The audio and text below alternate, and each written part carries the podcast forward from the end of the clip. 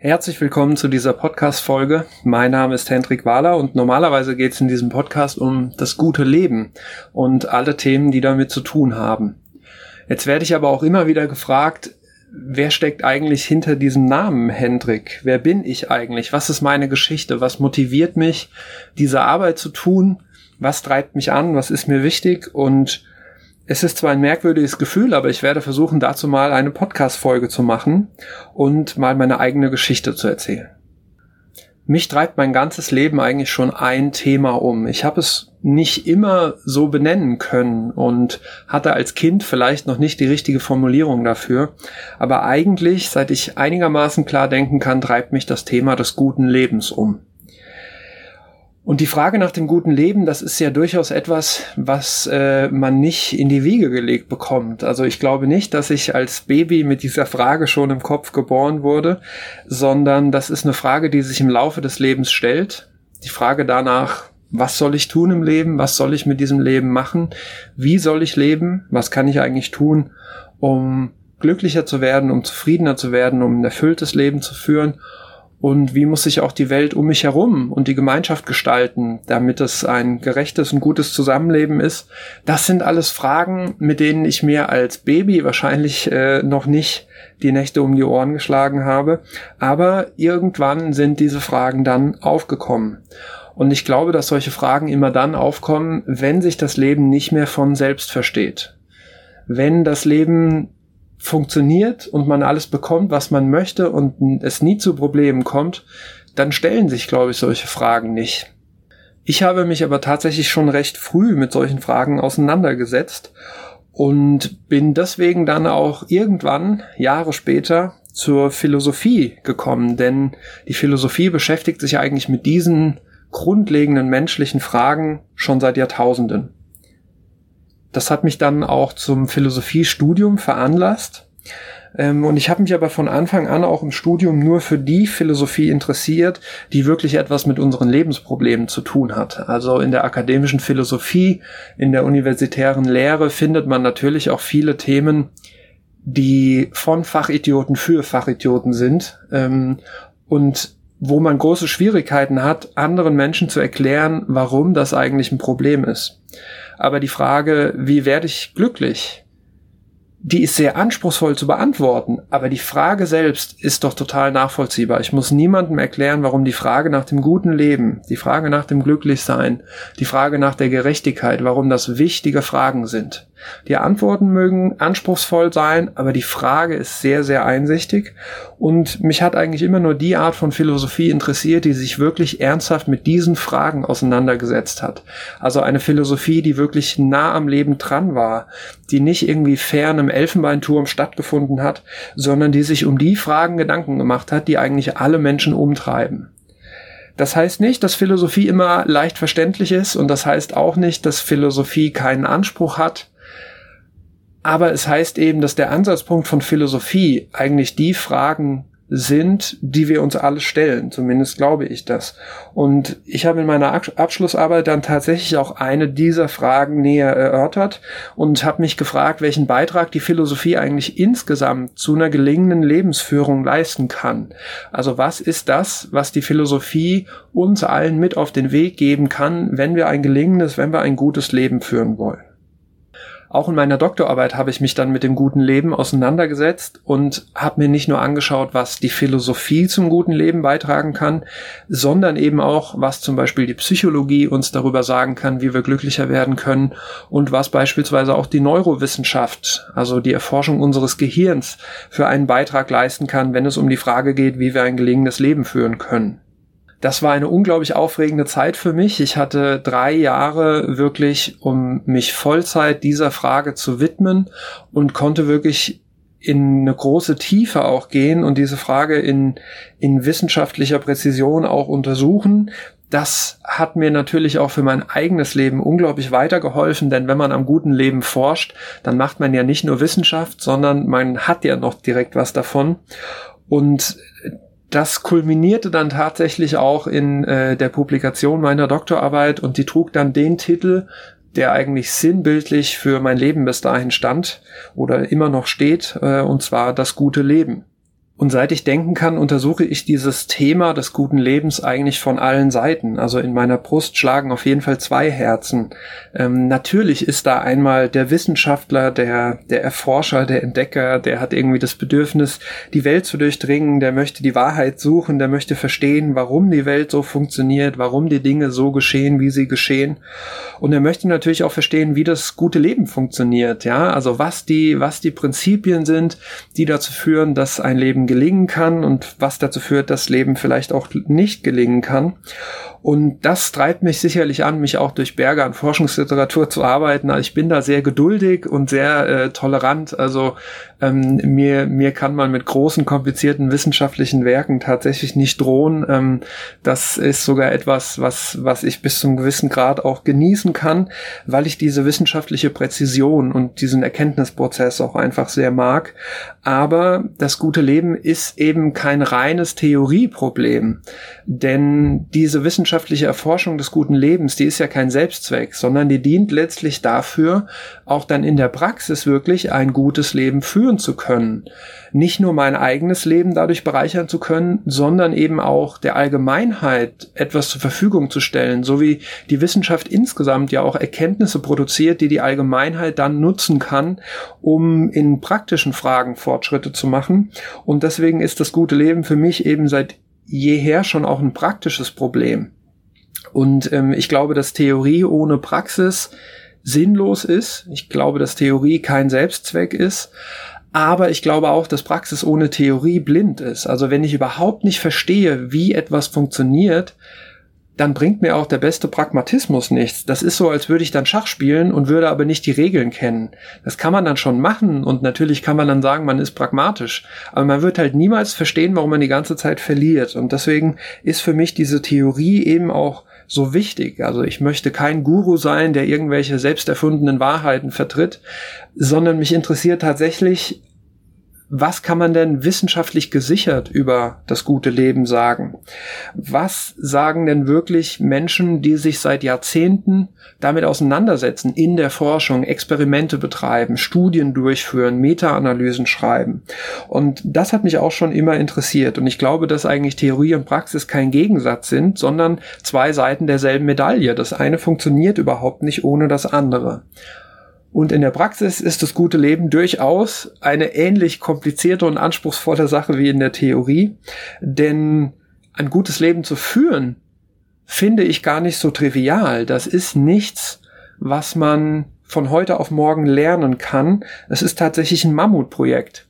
Aber ein Gedanke, der mir immer hilft, da auch am Ball zu bleiben, ist der Gedanke des Kunstwerks.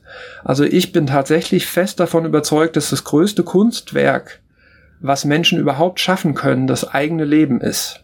Und wenn man das mal so betrachtet, wenn man mal so tut, als sei das Leben quasi unser ultimatives Kunstwerk, dann gibt mir das unglaublich viel Kraft und Motivation. Und an so einem Kunstwerk kann man eben auch jahrelang sitzen. Ja, also gute Künstler haben manchmal tatsächlich Jahre gebraucht, bis so ein Buch fertig war, bis so ein Gemälde fertig war und haben immer wieder nachgebessert. Und das war sicherlich auch kein angenehmer Prozess. Aber am Ende ist eben etwas rausgekommen, was tatsächlich all diese Arbeit auch wert war. Und äh, diese Analogie, dass eben auch mein eigenes Leben ein Kunstwerk ist, das ich gestalten kann und an dem ich immer weiterfallen kann und ähm, mit dem ich wirklich auch etwas schaffen kann, was es vorher noch nicht gab, äh, die gibt mir auf jeden Fall immer Kraft, gerade in den Zeiten, wo es nicht ganz so einfach ist, ein gutes Leben zu führen. Nach meiner Doktorarbeit stand ich dann irgendwann vor der Entscheidung, welche Seite des guten Lebens ich denn jetzt fokussieren sollte. Also sollte ich mich weiter um die Theorie kümmern, sollte ich die theoretische Seite des guten Lebens weiter erforschen, in der Wissenschaft bleiben, vielleicht eine Stelle an der Uni anstreben, vielleicht sogar Philosophieprofessor werden und weiterhin wissenschaftlich forschen? Oder sollte mich, ich mich lieber um die praktische Seite kümmern, also um die Praxis des guten Lebens und mich selbst und vor allem natürlich auch andere Menschen dabei unterstützen, ein gelingenes Leben zu führen. Und ich habe mich tatsächlich für Letzteres entschieden. Das liegt daran, dass ich glaube, dass es beim guten Leben am Ende tatsächlich darauf ankommt, ob ich eins habe oder nicht und nicht wie viel ich darüber weiß. Denn Wissen ist eine sehr gute Grundlage, Wissen ist ein guter erster Schritt, aber am Ende zählt in der Praxis vor allem Veränderung. Und deswegen kümmere ich mich seitdem eigentlich darum, beschäftige mich mit der Frage, wie man all diese Erkenntnisse in der Praxis umsetzen kann, wie man tatsächlich ein gutes, ein gelingendes Leben führen kann und habe deswegen dann auch sehr viele Zusatzausbildungen schon während des Studiums angefangen und fortgeführt, äh, mehrere zertifizierte Coaching-Ausbildungen gemacht ähm, und habe mich eben um diese praktische Seite gekümmert und mich auch gefragt, wie müsste ich denn Seminare gestalten? Wie müsste ich denn gehirngerecht Seminare aufbauen? Wie müsste das lernpsychologisch laufen, damit eben die Wahrscheinlichkeit, dass tatsächlich auch Menschen einen realen Unterschied in ihrem Leben dann mitnehmen können, dass die Wahrscheinlichkeit besonders hoch wird. Und seitdem mache ich das. Ich halte Vorträge zum Thema des guten Lebens, ich halte Seminare zu diesem Thema, ich mache Einzelcoachings und Natürlich ist das gute Leben ein so weites Thema, dass nicht jeder sofort auch konkret weiß, was ich darunter verstehe. Und deswegen bin ich dazu übergegangen, mal so die drei wichtigsten Themen zu formulieren, die drei konkretesten Anliegen, die ich eigentlich habe, wenn ich über das gute Leben spreche. Ich bin absolut davon überzeugt, dass das gute Leben mit persönlichem Wachstum zu tun hat, mit mentalem Wachstum zu tun hat. Ich glaube nicht, dass es darum geht, dass wir alle nur in unserer Komfortzone bleiben, sondern ich glaube, für das gute Leben müssen wir uns eben auch mit den Seiten an uns auseinandersetzen, die uns nicht so gut gefallen. Also uns unsere blinden Flecken anzuschauen, uns die Seiten anzuschauen, die vielleicht nicht zu unseren Stärken gehören, die wir nicht so gerne auf Instagram posten, aber die eben auch zu unserer Persönlichkeit gehören. Und einer der wichtigsten Schritte ist eigentlich, sich seine eigenen Entschuldigungsgeschichten nicht mehr zu glauben.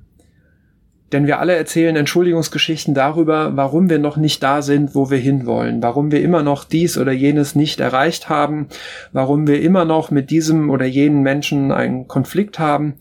Und meistens haben diese Geschichten die Struktur, dass die Welt oder die anderen daran schuld ist, dass es so ist. Und wir verschweigen dabei unseren eigenen Beitrag. Es heißt nicht, dass wir daran schuld sind, aber ich bin felsenfest davon überzeugt, dass wir auch an solchen Dingen einen eigenen Beitrag haben, den wir nicht sehen wollen, weil das eben sehr unangenehm wäre. Und deswegen ist der erste Schritt in der Persönlichkeitsentwicklung, sich seine eigenen Geschichten nicht mehr zu glauben, und einen Unterschied sehen zu lernen. Und dieser Unterschied betrifft die Frage, wer ich bin versus wer ich gerne wäre.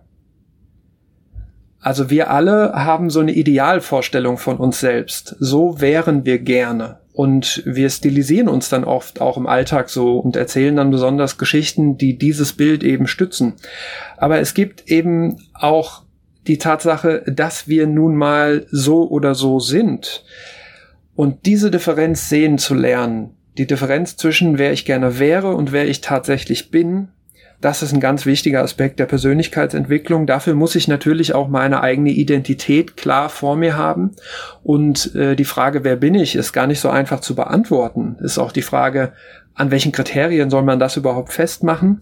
Aber genau das sind die Themen, mit denen ich mich dann eben in Vorträgen und Seminaren und Coachings auseinandersetze, die eigene Identität zu finden, auf den Punkt zu bringen, den eigenen Lebenssinn, das persönliche Warum und die eigene Motivation zu erkennen und dann eben auch in Übereinstimmung mit dieser eigenen Identität zu leben und zu arbeiten. Also wenn ich wirklich jemand bin, der diese oder jene Talente hat, bin ich dann wirklich richtig in dem aktuellen Job? Wenn ich jemand bin, der für diese oder jene Werte steht, ist das dann wirklich der richtige Partner für mich? Also eine Übereinstimmung zwischen dem, was mir wichtig ist, zwischen dem, was ich bin und dem, was ich tue so wie mein Leben aussieht, die ist wichtig für die Persönlichkeitsentwicklung. Und natürlich gehört zur Persönlichkeitsentwicklung auch der Umgang mit anderen Menschen, also die Themen Menschenkenntnis, ja, wie ticken andere, wie kriege ich das raus und wie kann ich mit anderen so umgehen, dass es eben ein möglichst harmonisches Miteinander ist oder zumindest ein produktives Miteinander. Ähm, und wie kann ich meine eigene Empathie schulen? Wie kann ich mich also besser in andere reinversetzen? Wie kann ich noch besser erkennen, was in anderen vorgeht und wie ich vielleicht auch auch auf andere wirke, insbesondere wenn es zu Konflikten kommt, ja, meinen eigenen Beitrag zu sehen, den ich vielleicht habe, daran, dass der andere sich oder die andere sich auf den Fuß getreten gefühlt hat. All das sind Themen, um die ich mich kümmere unter dem Stichwort Persönlichkeitsentwicklung. Das zweite große Thema des guten Lebens heißt Stress und Resilienz. Das ist für mich mit das zentrale Thema, denn es ist die größte Gefahr für unsere Gesundheit im 21. Jahrhundert. Die Weltgesundheitsorganisation hat schon vor längerem die Einschätzung rausgegeben, dass Stress, Erschöpfung, Burnout, Depression die Volkskrankheit des 21. Jahrhunderts sind. Und das wird noch ein paar Jahrzehnte so bleiben, Tendenz steigend. Und deswegen wird wahrscheinlich das Thema psychische Belastungen das prägende Motiv unseres Jahrhunderts sein, neben der Digitalisierung. Und ich glaube, dass es heute wichtiger ist denn je, genau in diesem Bereich sich auch zu schützen und Fähigkeiten aufzubauen, besser mit Belastungen umzugehen, besser mit Stress klarzukommen, sich selbst auch widerstandsfähiger zu machen. Also Resilienz ist ja eine Form der psychischen Widerstandsfähigkeit, ähm, eigene Stressresistenz aufzubauen und natürlich auch sein eigenes Zeitmanagement möglichst gut zu beherrschen. Denn wir haben ja irgendwie das Gefühl, immer weniger Zeit zu haben, immer mehr Arbeit zu haben. Dieses Problem werden wir mit Zeitmanagement alleine natürlich nicht lösen können. Aber wer eben gar kein Zeitmanagement hat, der macht sich noch unnötigen, selbstgemachten Stress. Und deswegen finde ich es auch sehr, sehr wichtig, über die Themen Selbstorganisation, Planung, Zeitmanagement zu sprechen, wenn es um die Themen Stress und Resilienz geht. Aber im Grunde geht es natürlich vor allem um eine gewisse Form der mentalen Gesundheit und der mentalen Fitness. Also es geht eben auch darum, uns vor Krankheiten wie Burnout oder einer Erschöpfungsdepression zu schützen. Und es geht um die Frage, wie ich eigentlich mit all den negativen Seiten des Lebens umgehen kann. Also der Umgang mit Belastungen, mit Krisen, mit Trennungen, vielleicht auch mit einer Kündigung, mit Krankheiten. Darum geht es beim Thema Resilienz. Und deswegen sind Stress und Resilienz für mich absolut zentrale Bestandteile des guten Lebens, vor allem in der Welt, in der wir heute leben. Und das dritte Thema des guten Lebens ist für mich Glück. Glück gilt ja für viele fast schon als Synonym des guten Lebens. Ich bin da anderer Meinung. Aber natürlich gehört die Frage, wie werde ich glücklich, auch zum guten Leben dazu. Also wie kann ich denn ein gelingendes Leben führen? Das hat natürlich auch erstmal damit zu tun, zu wissen, was Glück ist. Und es ist gar nicht so einfach zu sagen, was das sein soll, wenn ich es aber nicht weiß, weiß ich auch gar nicht, wie ich dem näher kommen soll. Wenn ich an irgendeinen Ort will und ich weiß, wie der Ort heißt und wo der ist, dann weiß ich ja auch überhaupt nicht, in welche Richtung ich weiterlaufen soll. Deswegen ist eine der wichtigsten Fragen, was ist Glück eigentlich? Was ist Glück für mich? Was sind meine Ziele und Werte, die ich im Leben erreichen möchte, realisieren möchte? Was sind meine Prioritäten? Was ist mir wirklich wichtig? Worum geht's für mich im Leben? Und wenn ich dann am Ende meines Lebens zurückblicke, was, was für ein Leben will ich geführt haben? Ja, was werde ich vielleicht bereuen? Das sind Fragen, mit denen ich mich im Bereich Glück auseinandersetze. Dazu gehört natürlich auch das Thema Selbstverwirklichung, insbesondere dann auch in Bezug auf die Berufswahl. Also zu mir kommen viele Menschen ins Coaching, weil sie sich unsicher sind, ob sie aktuell im richtigen Beruf sind, vielleicht auch darüber nachdenken, sich beruflich zu verändern, entweder innerhalb des Unternehmens oder vielleicht auch durch einen Wechsel des Jobs oder vielleicht auch durch einen Wechsel des Arbeitsmodells, ja, also von einem 9-to-5-Job in die Selbstständigkeit, aber eben auch von der Selbstständigkeit in einen 9-to-5-Job. Beide Arbeitsmodelle haben Vorteile und Nachteile und ich glaube nicht, dass man da sagen kann, dass das einige, dass es das eine richtige gibt, aber es gibt auf jeden Fall für konkrete Personen, glaube ich, etwas Richtiges und etwas Falsches. Denn je nachdem, welche Persönlichkeitseigenschaften, welche Präferenzen ich mitbringe, bin ich eben in einem Angestelltenverhältnis vielleicht sehr viel besser aufgehoben als in der Selbstständigkeit, im Unternehmertum oder eben auch umgekehrt.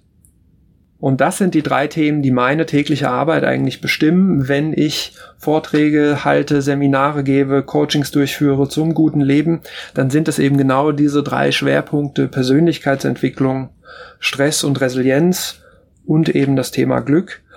Und in meiner Arbeit lege ich sehr viel Wert darauf, für individuelle Probleme auch individuelle Lösungen zu finden. Also ich sage immer, wer nur eine einzige Coaching-Methode kennt, naja, der ist wie jemand, der halt nur einen Hammer hat. Und wer nur einen Hammer hat, der sieht bald nur noch Nägel. Und das ist genau das, was eigentlich nicht passieren darf, dass ich äh, nur wenige Methoden kann und dann versuche, Menschen unter diese Methode zu subsumieren. Das ist genau das, was es eigentlich zu verhindern gilt. Denn Menschen und ihre Situationen, ihre Anliegen sind so differenziert, dass sie eigentlich einzigartig sind. Und das führt auch dazu, dass ich glaube, am Anfang eines Coachings zum Beispiel die richtige Lösung oder das richtige Vorgehen noch gar nicht zu kennen. Das möchte ich tatsächlich dann auch mit meinen Klienten erstmal herausfinden und ich möchte dann eben auch einen Weg gehen, auf dem sich meine Klienten wohlfühlen. Also wirklich auch anzusetzen bei den individuellen Stärken, vielleicht auch schon bei den Voraussetzungen und Ressourcen, die jemand mitbringt und am Ende geht es tatsächlich darum, dass ich in der Realität einen Unterschied machen möchte. Also ich habe den Anspruch, dass dann tatsächlich im Leben der Menschen, mit denen ich arbeite, etwas anders ist. Dass es Veränderungen gibt. Das klappt natürlich nicht in jedem Fall.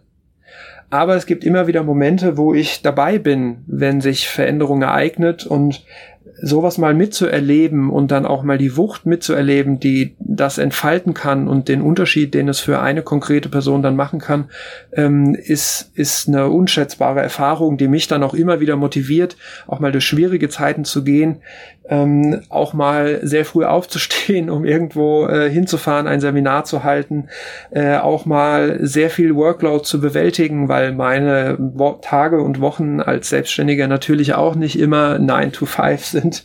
Ähm, das gibt mir Kraft und Motivation.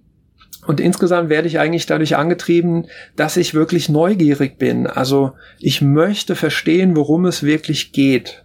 Ich will unter die Oberfläche gucken. Ich will verstehen, worum es sich im Kern wirklich handelt und worum es wirklich geht. Und es ist nicht selten, dass Menschen mit einem Anliegen zu mir ins Coaching kommen und es stellt sich dann relativ schnell raus, eigentlich geht es um ein dahinterliegendes Problem, eigentlich geht es um einen tiefer liegenden Aspekt und das macht mich unglaublich neugierig. Das will ich rausfinden ähm, und dadurch dann tatsächlich auch den richtigen Hebel ansetzen, weil je tiefer ich tatsächlich vordringen kann, desto größer ist auch der Hebel der Veränderung, den man ansetzen kann. Und das ist mein Anspruch. Ich möchte, dass morgen nicht wieder alles beim Alten ist. Ich möchte, dass sich durch meine Arbeit tatsächlich etwas verändert und dass diese Veränderung dann auch nachhaltig bleibt und sich nicht wieder im Trott des Alltages verliert. Äh, das funktioniert selbstverständlich nicht in allen Fällen, aber es funktioniert in vielen Fällen und deswegen ist das für mich ein unglaublich interessanter, herausfordernder, aber auch sehr sinnstiftender und äh, befriedigender Job. Und ähm, ja, das mache ich im Rahmen von Vorträgen. Die sind dann nicht so interaktiv und dauern nicht so lange. Äh, in Seminaren wird es schon interaktiver. Dort arbeite ich dann in Gruppen von, naja, so Pi mal Daumen zehn Leute. Ähm, und dann kann man wirklich auch individuell auf Teilnehmer eingehen. Und das Individuellste ist natürlich dann auch das Einzelcoaching. Da kann man eigentlich die größte Tiefe erreichen, weil man auch einen geschützten Rahmen hat und wirklich seine komplette Zeit in einem Vier-Augen-Gespräch verbringen kann. Und ähm, ja, im Einzelcoaching konnte man sehr, sehr schnell an Stellen, wo man mit dem Althergebrachten dann auch nicht mehr weiterkommt. Und deswegen ist das für mich mit die größte Herausforderung, aber auch die spannendste Tätigkeit. Und ähm, das ist sozusagen ein Einblick in meine Lebenswelt. Das war jetzt ein Einblick in meine Geschichte, in meine Motivation, wo ich herkomme, was mir wichtig ist, ähm, welche Themen mich beschäftigen und ja, was ich tagtäglich tue. Und wenn ich jetzt zum Schluss mich nochmal auf einen Gedanken beschränken müsste, der die gesamte Podcast-Folge vielleicht als Überschrift tragen kann, dann würde ich tatsächlich sagen, im Grunde geht es darum, dass wir unser Leben aktiv gestalten müssen, dass wir mitreden können, wenn es darum geht, ob wir ein gutes, gelingendes Leben führen. Und die Metapher des Kunstwerkes die hat mir tatsächlich in meinem Leben sehr weitergeholfen. Also seit ich mein Leben wirklich als großes Kunstwerk sehe, an dem ich jeden Tag arbeiten kann, ähm, habe ich eine unglaublich mächtige Perspektive gewonnen. Es gibt mir Motivation, es gibt mir Kraft und vor allem gibt es mir Verantwortung und Gestaltungsspielraum, positive Verantwortung. Das heißt, ich fühle mich der Welt und meinem Leben nicht mehr so ausgeliefert, weil ich eben sehe, dass ich Teile davon, große Teile davon aktiv selbst gestalten kann Vieles davon ist natürlich anstrengend, kostet Zeit, kostet vielleicht auch Überwindung. aber ich versuche mir eben jeden Tag wieder aufs Neue klar zu machen, dass ich mich nicht in diesem Alltagsstress verlieren darf, dass ich mich nicht in dieser Alltagshektik, auch der Selbstständigkeit zum Beispiel, nicht verlieren darf und mich immer wieder darauf fokussieren muss, das grundsätzlichste Ziel nicht aus den Augen zu verlieren und das ist für mich ein gutes Leben zu führen. Dafür viel Erfolg, viele Grüße, vielen Dank fürs Zuhören und ciao.